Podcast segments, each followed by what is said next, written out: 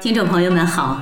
今天的文玩雅集，我要和朋友们分享的是五代十国时期南唐的画家顾闳中和他的《韩基仔夜宴图》。顾闳中是五代十国时期南唐的画家，曾在南唐画院任职，善于描绘人物肖像，曾经为南唐后主李煜画过肖像图。他的传世代表作有《韩基仔夜宴图》。还有《游山阴图》《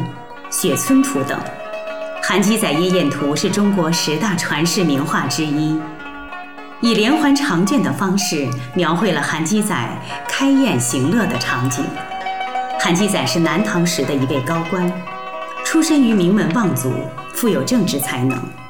当时南唐的皇帝李煜倚重韩基仔，想任用他做宰相，但又怕韩基仔有二心。于是派画家顾闳中去参加韩基仔的宴会。在当晚的宴会上，有许多歌女和舞女，韩基仔领着宾客们纵情狂欢，肆意享乐，想用这种方式表达自己没有政治野心，以免受到皇帝的猜疑。传说李煜看到了这幅画面以后，对韩基仔的戒心少了许多。使韩基仔得以善终。《韩基仔夜宴图》全图分为听乐、观舞、休息、轻吹以及宴散五个部分，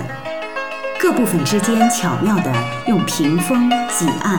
乐器、床榻等物隔断，各部独立成章，又能连成一个整体，线条流畅，颜色雅致，独具神韵。充满表现力和艺术美感。听乐部分表现了韩基仔和宾客听琵琶曲的场景；观舞部分，韩基仔亲自击鼓伴奏；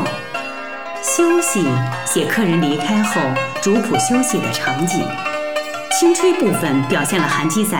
听女妓奏管乐的画面；宴散部分写客人与女妓的调笑。虽然图画表现了韩基载宴会中热闹奢靡的行乐图景，但是在这幅画面中，韩基载的表情非常的深沉忧郁，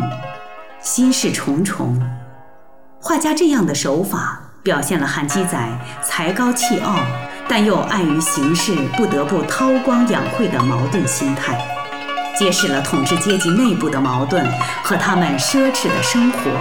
具有一定的思想深度。